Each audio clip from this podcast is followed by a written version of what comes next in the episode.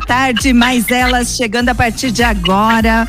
Sua tarde especial de sábado na nossa companhia, com muito bate-papo, muita informação, com a parceria da doutora Bárbara Fontes Macedo, médica pneumologista, que atende no município de Teutônia. Telefone para consultas 3762 1124.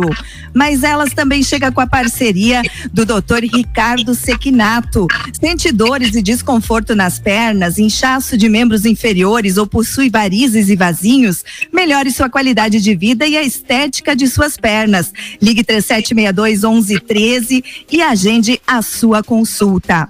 Mas elas também com a parceria de Fruteira Baquibom. Qualidade de vida começa pela alimentação. Inclua e abuse da variedade de frutas no seu cardápio. Fruteira Baquibom na Rua Major Bandeira, em Languiru, Teutônia. E esta é uma boa forma de começar o nosso bate-papo desta tarde. Boa tarde, Miriam. Frutas no cardápio, sinônimo de qualidade de vida, saúde e será emagrecimento?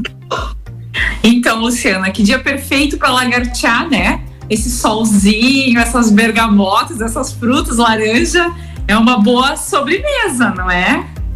Bom, e vamos, vamos tirar as nossas dúvidas todas hoje com o nosso convidado especial desta tarde, doutor Márcio Núteus, médico pós-graduado em nutrologia e prática ortomolecular, que estuda o emagrecimento e a qualidade de vida há bastante tempo. E prova disso é que o doutor Márcio já esteve conosco há exatamente seis anos atrás. O Facebook me lembrou disso essa semana, logo depois de agendarmos este este programa deu aí a coincidência de nos lembrar. Há seis anos atrás estávamos aqui no Mais Elas batendo papo sobre saúde e qualidade de vida. Doutor Márcio, muito boa tarde. Obrigada por estar conosco mais uma vez. Olá, Luciana. Olá, Miriam. Muito boa tarde. Boa tarde a todos os ouvintes. Muito obrigado pelo convite. Para mim é um prazer, uma honra, uma satisfação e que bela lembrança, né? Seis anos atrás estávamos nós aí debatendo sobre saúde, qualidade de vida. Muito bacana estamos estarmos aqui novamente falando sobre esse tema tão relevante e que é minha paixão e se tornou a minha missão de vida, né?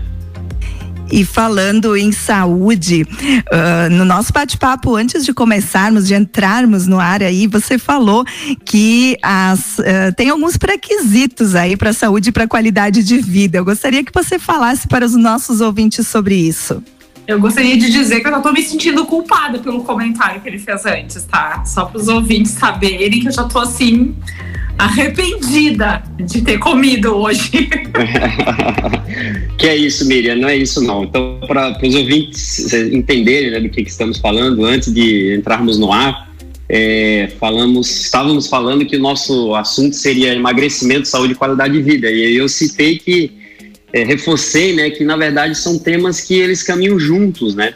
E que hoje, para já que vivemos numa era de pandemia muito pior do que a do coronavírus, que é a pandemia da obesidade, né? E se tornou um pré-requisito para se ter saúde e qualidade de vida, que é estar no peso ideal. Então, estar no peso ideal, com um percentual de gordura adequado, é, é, é a condição para se ter saúde, já que mais da metade da população brasileira se encontra acima do peso ideal. E esse tem se tornado um dos grandes vilões né, para a saúde da população pandemia de obesidade. Isso merece ficar registrado. Eu acho que só essa fala ela já justifica a importância do nosso bate-papo desta tarde.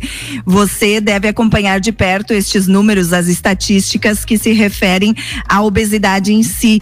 E o que chama atenção é inclusive esse número crescendo entre crianças e adolescentes.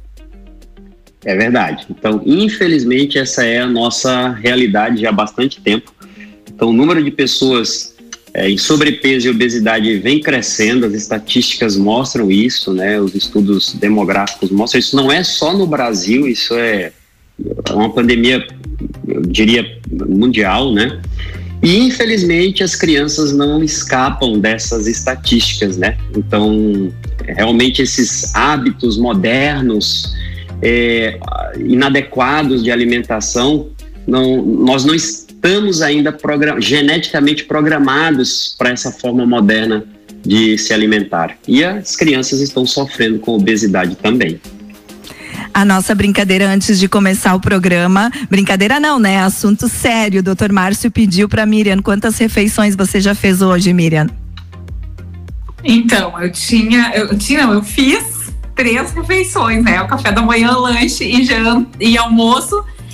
E uh, eu achei que eu tava bem certinha, né? Porque dizem que a gente não pode ficar muito tempo de jejum. E aí, pelo. Acho que eu descobri que eu fiz alguma coisa de errado. Não sei. Doutor Márcio, qual é a recomendação? De fato, o jejum, que é um dos temas da nossa pauta, já estava aí anotadinho para a gente falar sobre ele, principalmente porque uh, entra numa certa moda, né? As pessoas dizendo, estou fazendo jejum, vou fazer jejum, aí tem a dieta cetogênica, o pessoal uh, reforça a questão do jejum.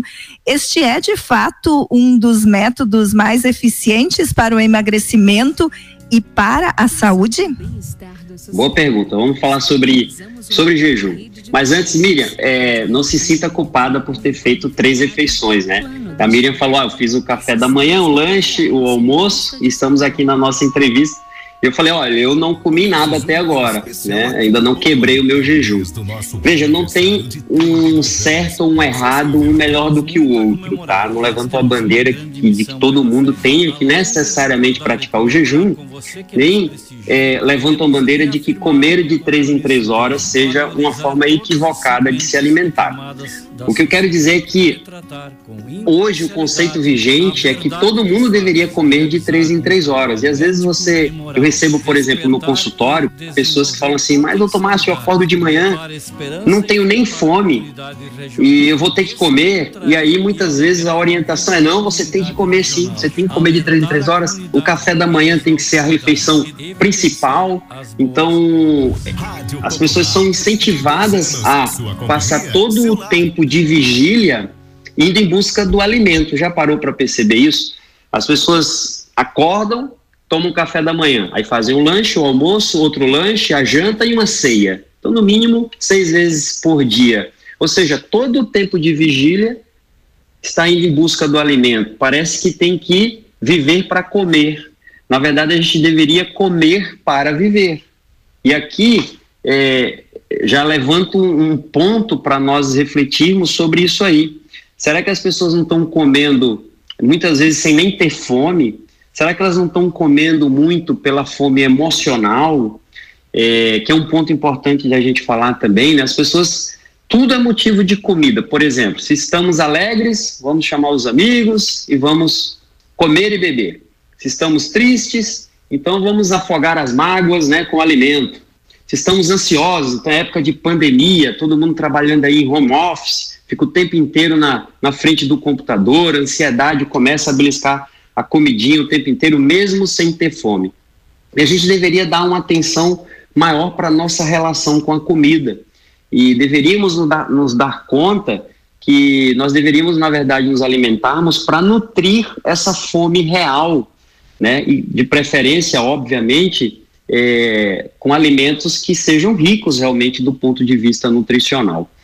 Então, o jejum, ele nada mais é do que uma estratégia alimentar. Assim como comer de três em três horas também é uma estratégia alimentar. Para algumas pessoas, pode ser que comer de três em três horas faça sentido, mas vou dizer que para a maioria não faz sentido, né? Então, o jejum é uma estratégia, existem vários protocolos do jejum. É, uma das perguntas que a Luciana fez, ah, é a, é a estratégia mais eficiente para o emagrecimento, eu vou te dizer assim, o jejum, ele não emagrece. Eu começo dizendo isso. Por quê? Tem pessoas que naturalmente praticam jejum e estão acima do peso. Tem pessoas que chegam no consultório e dizem, mas doutor Márcio, eu só faço duas refeições por dia, é o almoço e a janta. E eu estou brigando com a balança. Então o jejum, ele não emagrece. O que emagrece é comer de forma correta com o objetivo de emagrecimento. Então, é, é, isso é o que emagrece. O jejum, falando em emagrecimento, tá? Porque o jejum vai muito além do emagrecimento, tá? Mas falando especificamente do emagrecimento, o jejum ele vem para potencializar o resultado que desejamos. Então, comer errado e praticar o jejum com o intuito de emagrecer não vai funcionar. A gente tem que comer corretamente e se eu quero potencializar o resultado, então para de comer de três em três horas e come praticando o jejum. Então, o jejum, não, o jejum não é para aquela pessoa que vai comer um X com batata frita, dois litros de refrigerante e depois vai fazer um jejum e achar que isso vai resolver a dieta. Não é nesse sentido, não, né? Exatamente. Então, o jejum jamais ele vai compensar uma dieta ruim. Né? Assim como, já puxando o gancho, atividades físicas não compensam uma, uma dieta ruim. Atividade física é muito importante para a saúde, é, mas ele não vai. Tem pessoas que são assim, né? Ah, eu, eu me mato na academia. Eu, né, adoro academia, sou viciado, mas eu não consigo emagrecer. Porque exercício emagrece muito pouco. O que emagrece é comer corretamente. Então, acho que o primeiro passo que tem que ficar claro é comer corretamente. Tá? E aí cabe é, um tema longo aí do que, que seria comer corretamente, né, uma alimentação saudável. Mas ainda falando do jejum, então esse protocolo do jejum existem vários.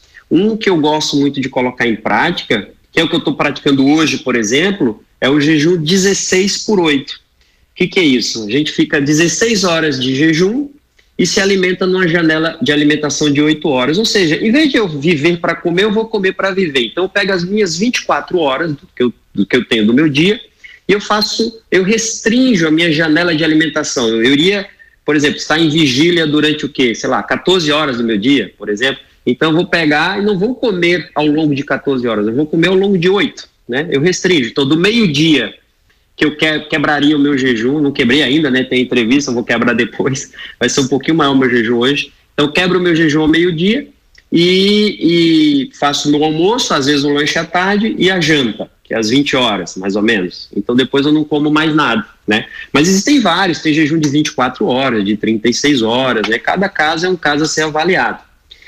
E, Luciana, se você me permitir só puxar mais um gancho aqui, você que falou, ah, é, questionou, né, tá na moda e tal, realmente está em alta, né, o tema é um tema que está em alta, mas eu gosto de frisar que o jejum, ele não é nada novo.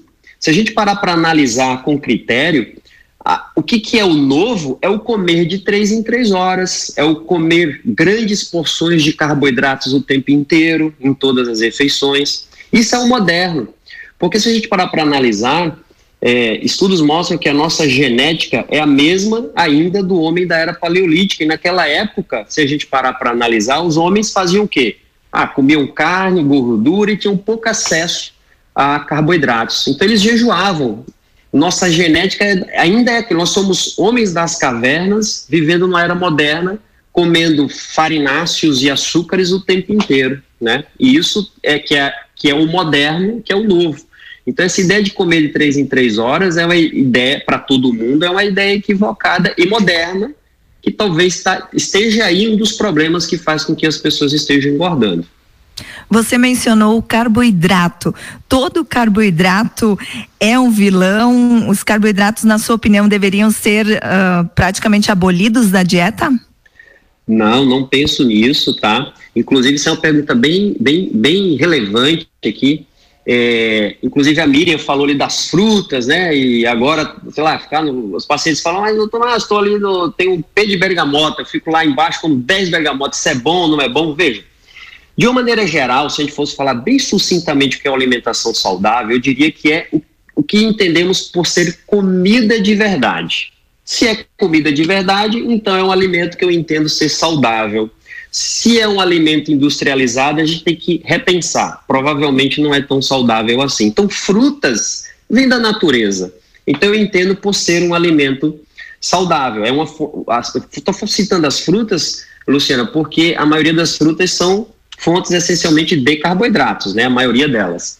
É, então, eu penso que nem todo carboidrato é um vilão. O, o, vilão mesmo seria os açúcares, né, que o consumo vem aumentando gradativamente. Então, açúcar de mesa, comum, né, de cozinha, o, tudo que é feito com ele. Então, por exemplo, o docinho, é, é, o suco de caixinha também é muito açucarado.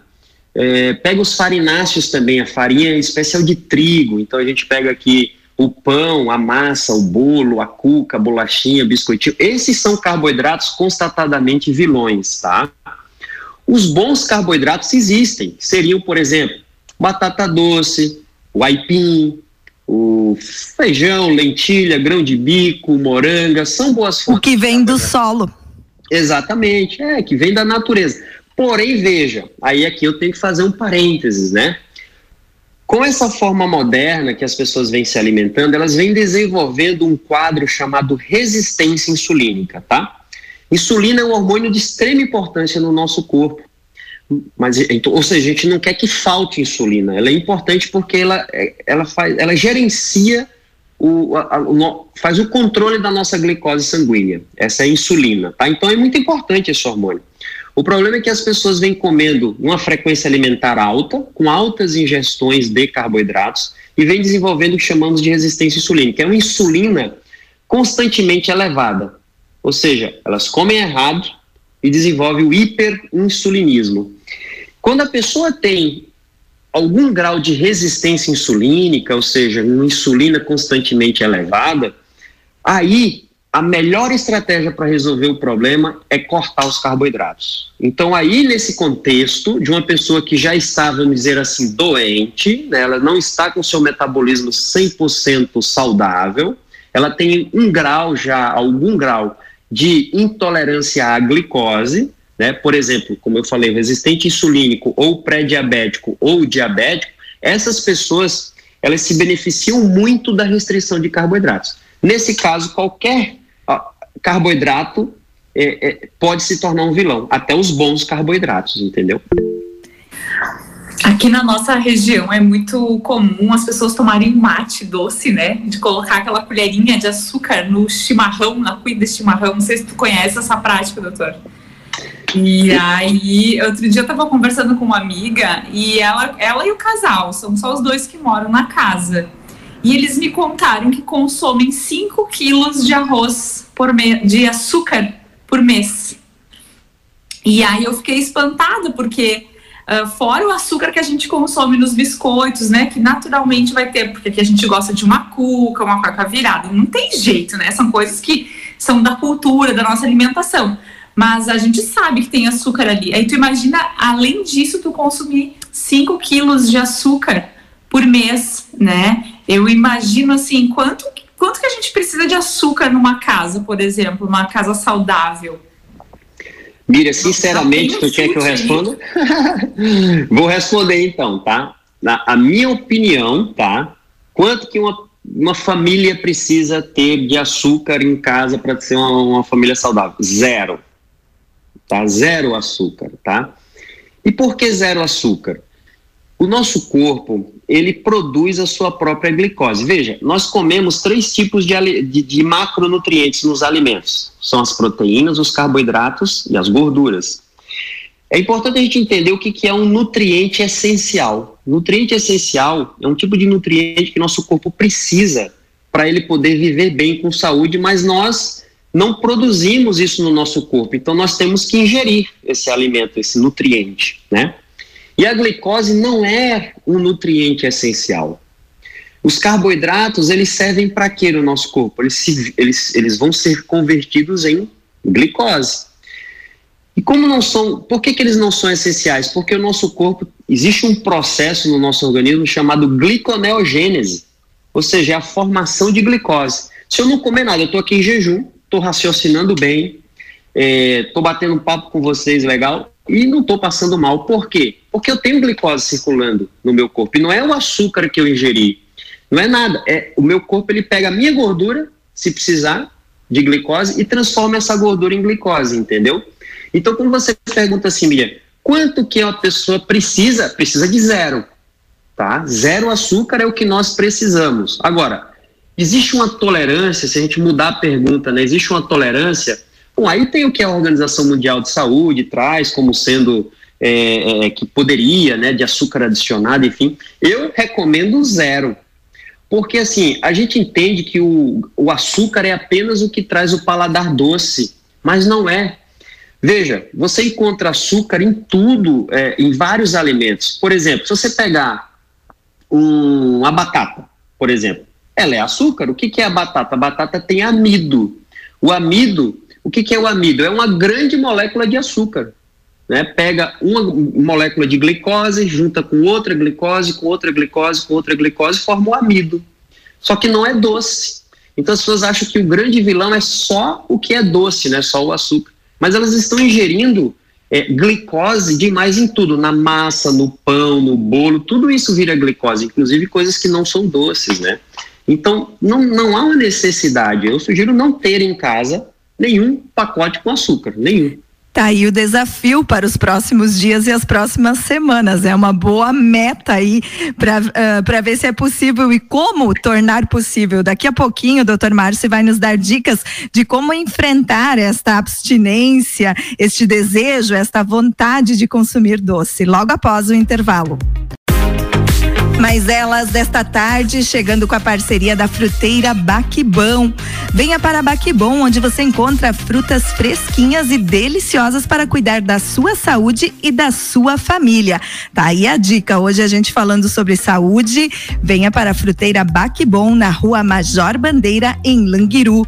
Doutor Ricardo Sequinato. Marque uma consulta com médico cirurgião vascular e endovascular. Atendimento no Centro Clínico de Teutônia. Fones 3762 1113 ou 99607 8610.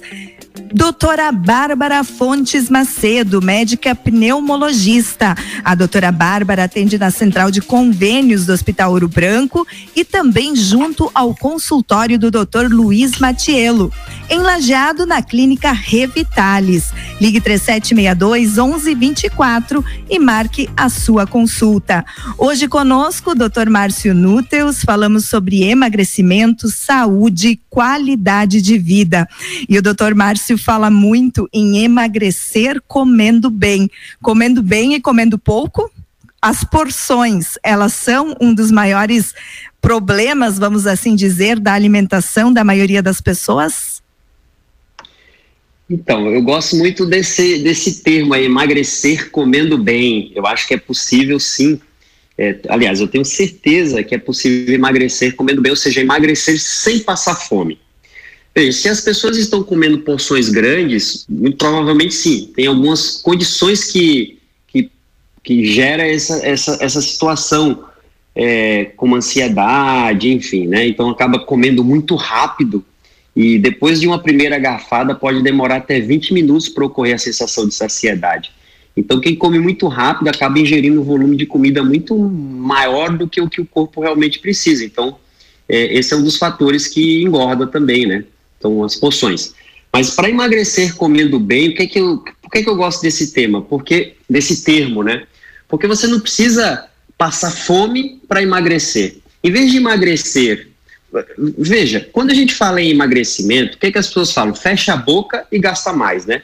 Esse coisa de fechar a boca, para mim, não faz muito sentido. Porque quando você fecha a boca e você come pouco, você vai ter o quê? Fome, certo? E uma dieta promotora de fome, ela não vai ser sustentável no longo prazo. A pessoa vai ter que ter alta disciplina, aceitar essa fome, tolerar ela e não vai sustentar isso no longo prazo. Eu prefiro ir por um caminho que é de emagrecer comendo bem. Isso não significa comer errado, nem comer tudo que gostaria, mas comer alimentos saudáveis, nutritivos e que colocam o corpo no modo queima de gordura.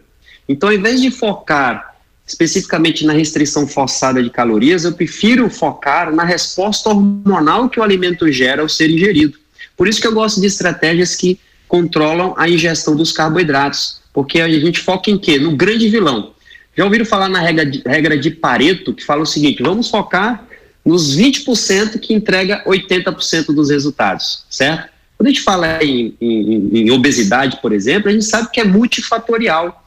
Porém, se a gente focar na insulina, esse é o maior responsável pelo aumento de peso. Quando eu restringo carboidratos, a insulina começa a cair. Eu começo a colocar o corpo desse indivíduo numa espécie de modo queima de gordura. É como se eu desbloqueasse esse indivíduo para o emagrecimento, entende? E com isso vem saciedade. A estratégia é tão boa, e tão nutritiva e saudável, e tão eficiente que motiva o indivíduo e, e, e as coisas acontecem com muita saciedade. Ou seja, a restrição de calorias ela, ela acontece também nessa metodologia, porém de forma inconsciente, não aquela restrição forçada que eu obrigo o meu paciente a comer pouco. Eu, te digo, eu digo assim, ó, come certo, eu te dou todo o norte para você comer certo, mas come para saciar, não fica com fome. O único sofrimento que eu gostaria é não ter fome. Então emagrecer comendo bem é totalmente possível por essa metodologia, entendeu? E como faz para não sentir fome durante 16 ou 18 horas do dia? Isso é tudo. É, mas... Pode. Eu imagino que seja é, uma etapa, porque essa é uma parte da minha pergunta, né? Precisa de uma orientação, porque imagino que o indivíduo vai passar por etapas diferentes de relação com a comida, com a qualidade da comida, quantidade. Inclusive, nós falávamos no intervalo na questão do, do paladar que vai ter que ser alterado, né? Porque tem pessoas que não gostam de comer tomate, por exemplo, e tomam dois litros de refrigerante naturalmente. Essa pessoa uh, vai precisar de um tempo de adaptação, né? Sim, é. Para deixar já como uma dica aqui, o que eu diria é o seguinte: primeira coisa, é, quem quer é, começar uma transição para uma alimentação mais saudável é corta os açúcares, farinhas, os industrializados. Isso pode ser uma primeira etapa, né? Faz uma gestão do ambiente, ou seja, o que é isso? Em casa não tenha os vilões e que se alguém está muito interessado aí que está nos ouvindo, eu já vou dar aqui três, três itens que se você tiver em casa você não deveria ter. Chega agora e joga fora isso aí. Eu vou dizer assim, ó, não dá nem para nem recolhe dá para alguém, sabe por quê? A não ser que seja alguém que você não gosta, né? Você dá para essa pessoa. Mas vamos lá. São alimentos vilões de fato, tá? É, que pode colocar o corpo do indivíduo é, é, é, é mais facilmente na doença no longo prazo, se isso foi ingerido dia após dia. E, e, e, pior que é uma realidade, as pessoas estão ingerindo esses alimentos. Quais são esses três itens? Primeiro, o açúcar. Então, se tiver um pacote de açúcar em casa, é, ou alguma coisa feita com esse tipo de açúcar, não, não, não deveria ter. Mesmo segundo, açúcar mascavo. Pois é, para mim é tudo açúcar porque é tudo glicose, né? Então não deveria dar. Muda muito pouco. É que nem as pessoas perguntam, ah, mas eu deixei de comer pão branco para comer pão integral, ou massa branca para massa integral. Eu diria que é quase trocar seis por meia dúzia, entendeu? Tudo vira glicose igual, do mesmo jeito, né? É, então, assim, o primeiro item é açúcar. O segundo seria algo feito com farinha de trigo. Então, se tem lá um pote de farinha de trigo, um pacote de farinha de, trigo ou algum alimento feito com isso, por exemplo, biscoitos, é, bolachinha, o pão, né? Bota junto ali no, no, no balaio para eliminar de casa. E o terceiro item, muito utilizado também, e aqui não é um carboidrato, é um tipo de gordura que é vilã. São os óleos vegetais, óleo de soja, canola, milho e girassol. Esses óleos surgiram é, com o intuito das pessoas terem em casa para culinária, preparo do alimento, e as pessoas abandonaram o que se fazia antigamente, que era usar o quê? A banha de porco, né?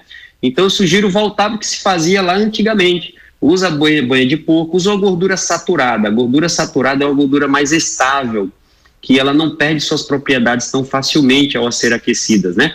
Então, na culinária é melhor usar banha de porco ou a manteiga e aí existe uma manteiga chamada ghee, que eu daria preferência, ou o óleo de coco, né? São gorduras mais estáveis. Esses e o azeite óleos... de oliva também entre os que entre os que você não recomenda?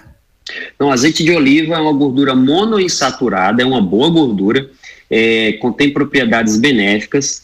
É, Recomendo-se o consumo, de preferência na temperatura ambiente, tá? Para temperar, por exemplo, uma salada, um peixe, enfim.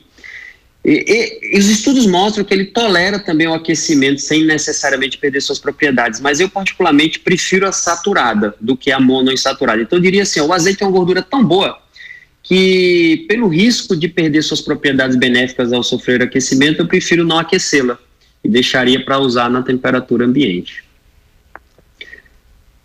Eu estava te ouvindo falar do açúcar e desses alimentos e eu fiquei pensando na tua experiência como médico, quais as doenças que tu já viu ou curarem ou sintomas acabarem a partir da restrição de certos alimentos, né? Porque tem, eu já ouvi falar de questões alimentares relacionadas com alergias, uh, até crianças que consomem muito açúcar têm um comportamento ruim associado a esse excesso de açúcar.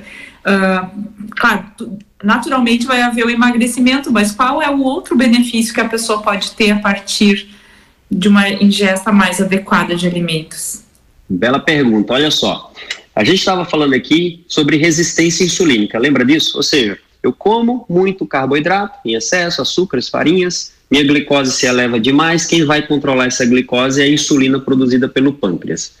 Pessoas que se alimentam tendo muitos picos de glicose, consequentemente têm muitos picos de insulina, essa insulina fica alta constantemente. Isso é o quadro chamado resistência insulínica. A insulina vai perdendo sua força, o seu papel em controlar a glicose, ela vai ficando fraquinha, e o meu pâncreas é forçado a produzir cada vez mais insulina. Ou seja, a forma com que eu me alimento, eu desenvolvo o quadro metabólico chamado resistência insulínica, que faz com que essa insulina fique constantemente elevada. E, a, e essa constância da insulina é, elevada, né, essa, insulina elevada constantemente, faz com que os indivíduos tenham então o ganho de peso. Mas não é só isso, tá? A resistência insulínica, é, Miriam Luciana, e todos os ouvintes aqui, prestem atenção.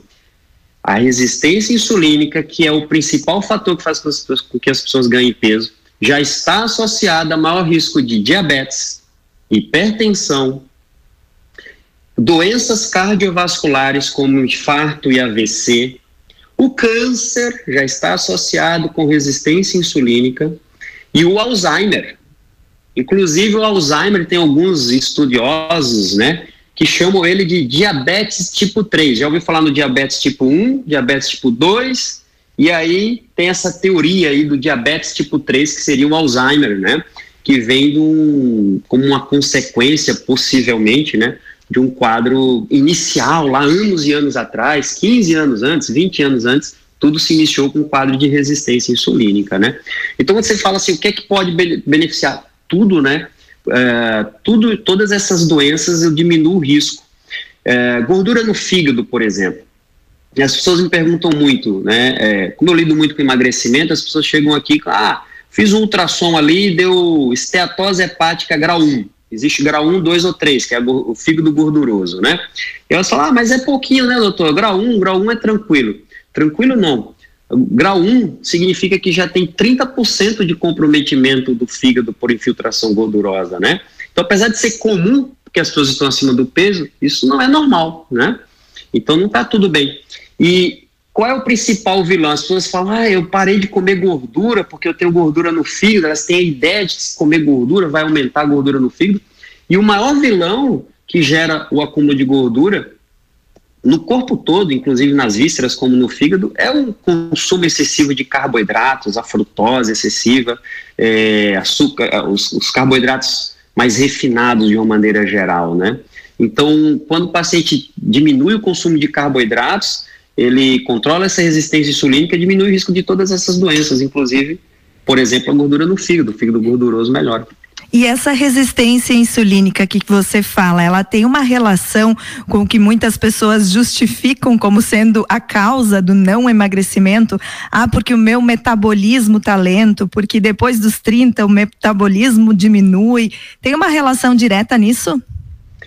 É, eu escuto direto isso aí, né? Uma das coisas muito comuns que eu escuto no consultório, os pacientes falam assim, mas doutor Márcio, eu tenho tireoide, né? Dá uma olhadinha na minha tireoide. Minha tireoide tem que estar tá meio bagunçada, né? é, ou falam isso, né? É, meu metabolismo é lento, ou, enfim.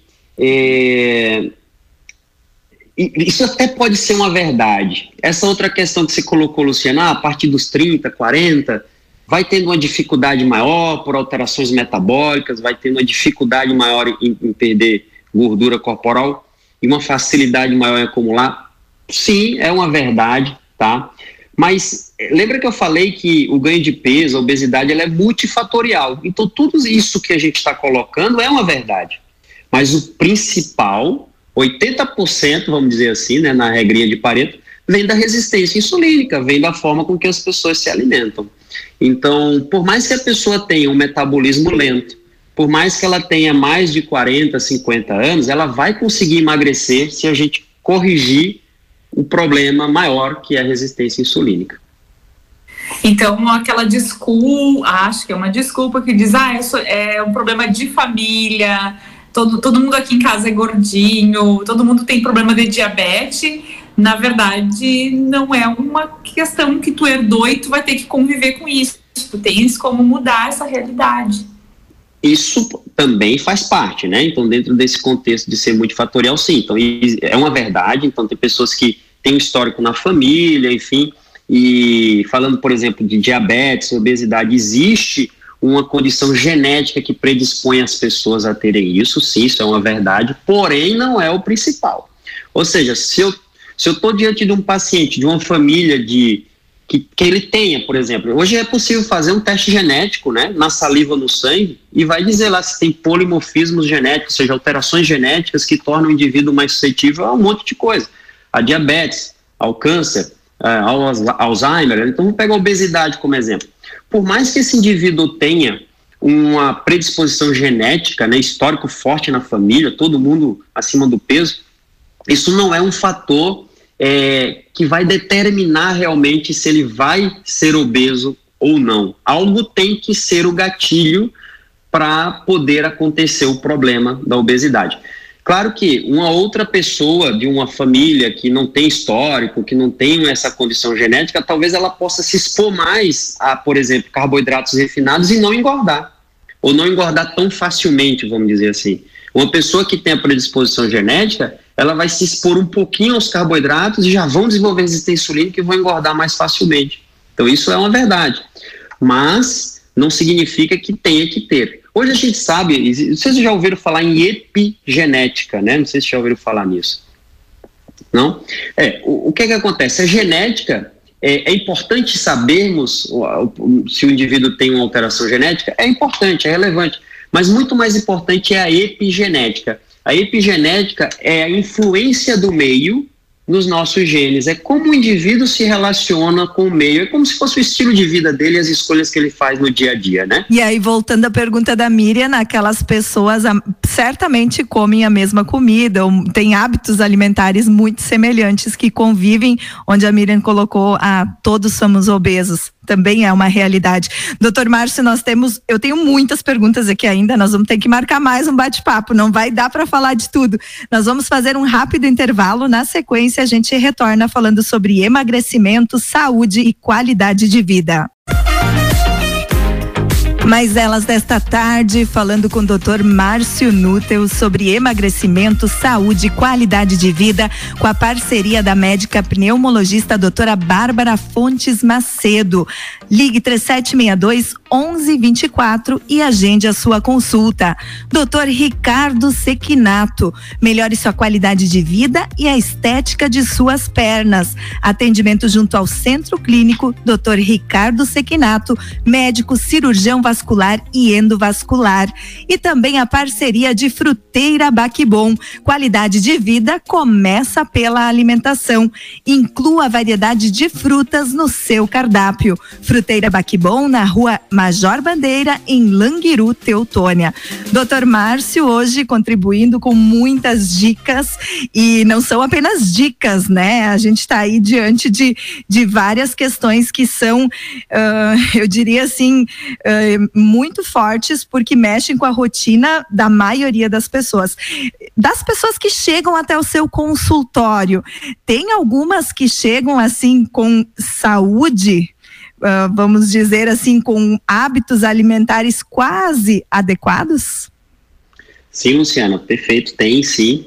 É, vejo que as pessoas talvez até, ainda mais agora nesse momento né, de pandemia, as pessoas se deram conta da importância de ter um, um, uma imunidade boa, de ter um estilo de vida mais saudável. Então, cada vez mais eu percebo o interesse das pessoas em seguir um estilo de vida mais saudável, em especial começando pela alimentação.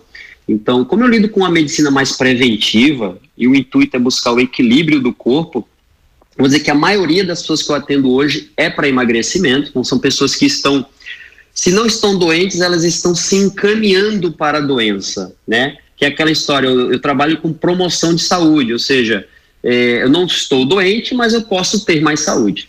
Né? Então, detectar os avisos que o corpo nos dá de que algo não está indo bem, para que a gente possa intervir antes de ter o problema. Esse é o maior, é o, é o meu maior desafio que eu, que eu tenho mais hoje no consultório. Mas tem pessoas que chegam plena, plenamente saudáveis, para fazer um check-up, né, ver como é que tá. É a história de você ter um carro, você leva ele, é, comprou um carro novo hoje, você leva para a concessionária para fazer uma revisão sem ele ter problema nenhum. É um, né, um check-up preventivo, né? Então é isso que a gente faz também no consultório. É, eu pensando nessas pessoas que, que chegam saudáveis, estão preocupadas, é, eu entro na questão das vitaminas que a gente mencionou antes.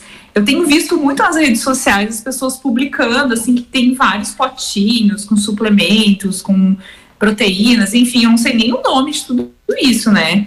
E eu fico me perguntando, esse é um novo hábito que a, gente, enquanto humanidade, vai começar a, a ter, né, de, de, suplementar a alimentação de forma em cápsula.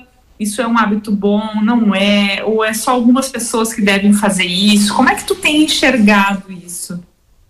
Olha, Miriam, eh, eu entendo que é, existem alguns pilares que dão sustentabilidade para a saúde e qualidade de vida. Dentre esses pilares, um deles é a suplementação.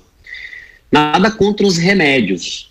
Eu prescrevo remédios também quando tenho a necessidade, mas eu evito o máximo e a minha abordagem tem prescrição de cápsulas, que são suplementos, vitaminas, minerais, antioxidantes, que visa, junto com uma alimentação já saudável, buscar esse equilíbrio do corpo. Não adianta uma pessoa que está toda inflamada, muito acima do peso, é, tendo alimentação inflamatória, esperar o milagre né, do, do suplemento. Mas eu vejo com muitos, muito bons olhos o uso de uma suplementação quando bem indicada, quando feita exames para ver qual a real necessidade, né? E, e hoje a aplicação de uma suplementação personalizada pode ser para muitas coisas. Ah, eu quero otimizar o funcionamento de uma glândula tireoide, por exemplo. Às vezes eu preciso de nutrientes como a tirosina, um zinco, um selênio, iodo. Eu quero otimizar uma função da glândula adrenal. Eu quero buscar o emagrecimento. Tem suplementos, não precisa necessariamente de remédios. Eu posso ajudar com alguns suplementos. Né, no controle da saciedade, por exemplo. É, enfim, a suplementação na gestação, por exemplo é uma coisa muito importante, né? É, então, a suplementação, se bem indicada, personalizada, eu acho bastante interessante e pode ajudar. Eu vejo, inclusive, que algumas gestantes têm buscado por isso, e por isso, inclusive, eu fiquei mais curiosa ainda, porque uh, a nossa relação com a suplementação, ela sempre foi vista como algo ruim, como se fosse remédio, né? E hoje já existe uma evolução também nesse mercado da suplementação, eu imagino.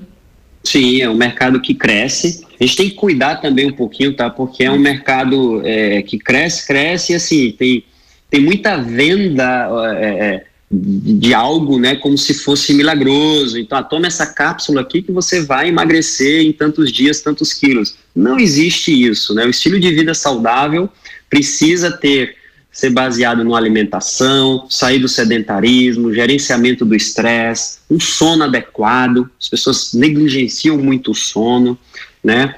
É, e aí pode incluir nisso uma suplementação adequada.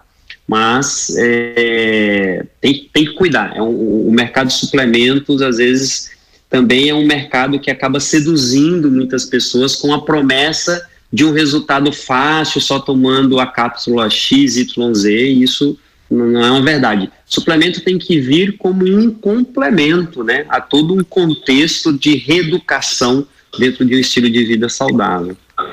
E a gente percebe uh, uma mudança de comportamento das pessoas também em relação à carne. Muitas pessoas estão migrando para dietas veganas. Uh, e, e que, como é que tu enxerga essa, essa questão do consumo da carne, já que tu colocou a proteína como um elemento importante da dieta, mas a gente também sabe que o excesso de carne, a gente ouve falar que também não é adequado. Como que tu é, indica é, o equilíbrio do consumo desse nutriente? Vamos lá, boa pergunta. Veja, é, primeiro, é, é, verdade, parece existir um interesse cada vez maior das pessoas por uma dieta com menor consumo de proteína animal, um interesse pelo veganismo ou vegetarianismo estrito. É, veja, eu não concordo com esse movimento. Eu acho que existe uma propaganda vegana muito forte hoje em dia, que está seduzindo muitas pessoas, em especial muitos jovens, adolescentes, né? Com, com, com a ideia de que se você não for vegano, você está fazendo um mal para alguém, ou mal, por exemplo, para até para a questão de sustentabilidade, né? É, Então, eu não concordo com isso, tanto é que eu fui é, é, quase seduzido por essa propaganda vegana. Me tornei vegano durante duas semanas, até que ao longo de duas semanas eu estudei bastante sobre o tema. E eu acho que depois que eu estudei tanto, eu acabei com, comendo até mais carne, me tornei mais carnívoro, tá? É, por quê? Não existe um estudo realmente bom que mostre que a carne, a proteína animal, é, nem muito menos a carne vermelha, seja de fato um vilão. Os estudos, a gente tem que entender o seguinte: existe uma pirâmide de evidências científicas. E existem estudos de menor peso, existem os melhores estudos, né? Estudos bons, com um bom controle, sem viés, mostrando que a proteína animal traga algum prejuízo para a saúde, ele não existe. Né? Então, para a gente dizer que uma coisa faz mal, do tipo carne vermelha ou proteína animal faz mal, tem que ter um bom estudo provando isso. Mas não tem. Um exemplo, até para ficar claro, tá? Por exemplo, tem um estudo lá que mostrou que a quantidade de pessoas com câncer de intestino no Brasil é maior no Rio Grande do Sul, certo? E aí viram que ah, o gaúcho gosta muito de, de carne, churrasco. Então vem essa associação. Opa, então comer carne vermelha aumenta risco de câncer de intestino. Veja, o que eu acabei de dizer é uma associação. Eu estou associando o consumo de carne vermelha com maior risco de câncer de intestino. Mas para eu fazer essa afirmação, é, eu preciso fazer um bom estudo para poder é, afirmar que isso também tem relação causal. Ou seja, para eu dizer que comer carne vermelha causa câncer, eu tenho que ter um estudo muito bom, um ensaio clínico, randomizado, enfim. E esse estudo muito bom provando isso não existe, tá? Existem estudos de associação. Veja para você entender como é passível de erro esse tipo de estudo. Quando eu vou fazer essa análise e, e, e eu digo que carne vermelha está associado a câncer de intestino, eu posso entender que isso é uma verdade, mas quando a gente vai analisar com critério, é, o que, que a gente acaba observando? É como se a carne vermelha fosse uma espécie de marcador de estilo de vida. Deixa eu explicar para entender. A gente sempre escuta que carne vermelha é um problema. A pessoa comportada que se preocupa, então, escuta isso, o que, é que ela faz? Ela deixa de comer carne vermelha mas ela também é uma pessoa que está no seu peso ideal, ela é uma pessoa que procura fazer atividade física, ela é uma pessoa que não fuma, ela é uma pessoa que não bebe demais. Isso é uma pessoa preocupada com sua saúde. A pessoa que come carne vermelha, quando a gente vai avaliar esses estudos, para mostrar um tipo de viés, né, viés de seleção, enfim, a gente vai ver que o grupo de pessoas que estavam comendo mais carne vermelha, que também tiveram maior incidência de câncer de intestino, eram pessoas que eram, vamos dizer assim, mal comportadas. Elas estavam acima do peso, elas se estressavam demais, fumavam demais, né? Ou seja, o câncer surgiu mais nesse grupo por causa da carne vermelha ou foi porque eram pessoas que estavam obesas? Ou porque fumavam demais, entende? Agora, o tabagismo claramente está associado ao câncer a obesidade claramente está, é, eu não digo só associado, é, é, é, existe a relação de causa com, né, o, fumar mais causa câncer, é, estar acima do peso causa câncer, isso já está bem descrito na literatura. E a bebida? Bebida alcoólica? A bebida, é, eu não me lembro agora de ter lido algum estudo. Boa pergunta. A gente sabe do problema hepático, cirrose. Eu acredito que deva estar associado também com maior risco de câncer, né? Mas agora eu não teria esse estudo em mente, tá? Para poder ser categórico e afirmar isso. Mas... Agora, falando em qualidade de vida, uh, se percebe também um aumento no consumo, vamos dizer assim, frequente de bebidas alcoólicas. Pelo menos eu já li estudos, uh, principalmente de mulheres que consumiam pouco e que aumentou muito este consumo de bebida com mais frequência. Isso impacta nesse contato? De que forma? O, quais os riscos que você enxerga os principais disso? É, o consumo de excessivo de álcool com certeza traz uma série de problemas para a saúde, né? Um deles a gente falou que o cúmulo de gordura no fígado, cirrose, né? Então, isso são problemas que pode, pode acontecer. Agora, parece que com a pandemia, né, o consumo de álcool deu uma aumentada, né? Especial vinho, né? Parece que as pessoas começaram a consumir mais vinho, né? Veja, um consumo. O que, que é o consumo ideal de vinho que eu penso, tá? Eu penso que o consumo ideal é zero. Com zero álcool é o ideal. É, por que, que eu estou falando isso? Porque você vai ver pessoas dizendo assim: ah, tem estudo, um estudo que saiu mostrando que consumir uma taça, duas taças de vinho por dia é bom para o coração, porque tem resveratrol, que é um antioxidante que protege Rejuvenesce. o coração. Rejuvenesce. Né? Eu vou dizer assim: olha, a quantidade de resveratrol que tem em uma taça de vinho é muito pequena. Provavelmente, possivelmente, tem mais agrotóxico ali dentro do que é, resveratrol, né? Então, é, eu não acredito que uma taça ou duas de vinho seja protetor para o coração. Agora, veja um outro cenário aqui: uma pessoa que bebe demais, né, de forma excessiva todos os dias, ou bebe muita cerveja, enfim, seja lá qual for a bebida, e ela diminui isso e passa a tomar apenas uma taça de vinho por dia. Ah, aí sim, aí essa pessoa vai ter o benefício de tomar uma taça de vinho. Então, uma taça de vinho, ela é benéfica eu acho quando você está dentro de todo um contexto de vida saudável, entendeu? E aí você acaba é, ingerindo de forma moderada. Então, o ideal eu diria que é zero álcool, mas eu não vejo um problema de ingerir álcool de forma moderada. Então, uma taça de vinho é, três vezes na semana, não acho que isso vai trazer algum transtorno para a saúde. Agora, as pessoas exageram, né? A gente sabe que isso não é a realidade da maioria das pessoas.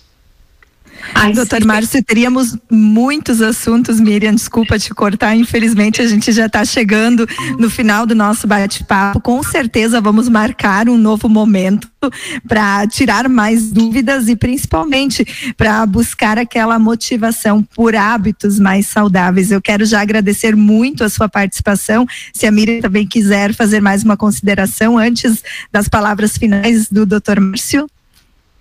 Então, quero só agradecer, porque realmente uh, veio para quebrar paradigmas a tua entrevista de hoje, né? A gente tinha várias coisas que a gente tinha como certas, a gente percebe que a medicina está evoluindo, as coisas estão mudando e a gente tem que acompanhar todas essas mudanças para ter saúde, né? Muito obrigada por hoje.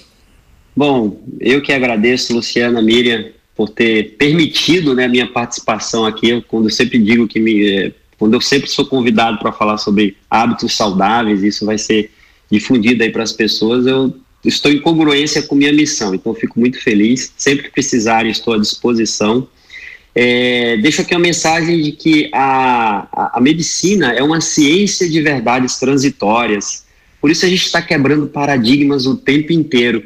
Então hoje, inclusive, eu posso estar falando uma verdade baseada na ciência atual, que amanhã isso pode mudar. E eu não tenho né, problema nenhum em chegar aqui e desconstruir algo que eu falei ontem, né?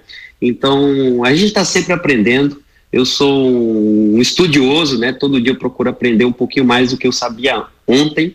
E é isso. É, comecem pela alimentação. Se informe o que é uma alimentação saudável. Acho que esse é o primeiro caminho para ter mais saúde e qualidade de vida. Doutor Márcio muito obrigada, doutor Márcio também compartilha bastante conteúdo e informação nas redes sociais, então os ouvintes podem acompanhar que lá também vai ter bastante orientação. Mais uma vez, muito obrigada, até a próxima entrevista e antes da gente encerrar o Mais Elas de hoje, nós temos mais uma participação da psicóloga Anete Roese, que vem fazer um convite especial aos nossos ouvintes. Boa tarde, Anete.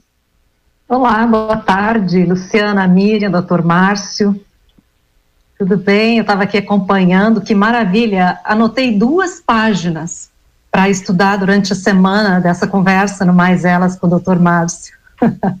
Olha só que aluna aplicada! Sim, muito bom demais, bom demais. E a NET estreou. Que tive que, a NET estreou na Popular. Que, Vamos ao convite, Anete. Anete que estreou o quadro Terapia na Popular FM esta semana e tem o convite para os nossos ouvintes. Como foi a primeira semana de repercussão? Já chegaram perguntas dos nossos ouvintes? Sim, claro. Que maravilha, né? Muita gente vendo, curtindo também as redes sociais, né? Vendo esse esse novo programa, né, da, da Rádio Popular, que é o Terapia, né, que, que coisa bonita, né, o Terapia, agora todo mundo pode fazer terapia, não é, pela Rádio Popular, porque sempre nas segundas-feiras temos esse programa, é, comigo, né, como psicóloga, eu sou a Nete Roese, e as pessoas, todo mundo pode enviar perguntas, não é? fazer a sua pergunta sobre qualquer tema, qualquer experiência que tenha vivido, que esteja vivendo, qualquer tipo de dúvida que tenha, alguma coisa que viveu, alguma coisa que sentiu, alguma coisa que nunca compreendeu, qualquer pergunta pode ser enviada e, e eu vou responder no programa as perguntas de ouvinte. Que bacana. Fica o convite, então, a todos os ouvintes. A identidade das pessoas que fizerem perguntas fica preservada. Então, mandando a mensagem para o número 51999290530 as perguntas chegam diretamente para a psicóloga e a identidade das pessoas fica preservada, porque quem a dúvida pode ajudar outra pessoa. E a gente está falando aqui hoje de qualidade de vida, de saúde, e muitas vezes a, a pessoa acaba tendo dificuldade de ter hábitos de vida saudáveis, justamente porque também o seu emocional, o seu bem-estar não está bacana. Então, tá tudo interligado. Fica o convite, Anete, muito obrigada por vir aqui participar do Mais Delas e fazer este convite especial. Certo, obrigada. Um abraço a todos e todas. Obrigada a você. Desejamos a todos um ótimo sábado. Este sábado lindo de sol, dá para aproveitar bastante, uh, curtir a natureza, as famílias, os amigos. Então fica o convite para você também ficar ligado aqui na Popular FM. Um forte abraço a todos. Até o próximo sábado.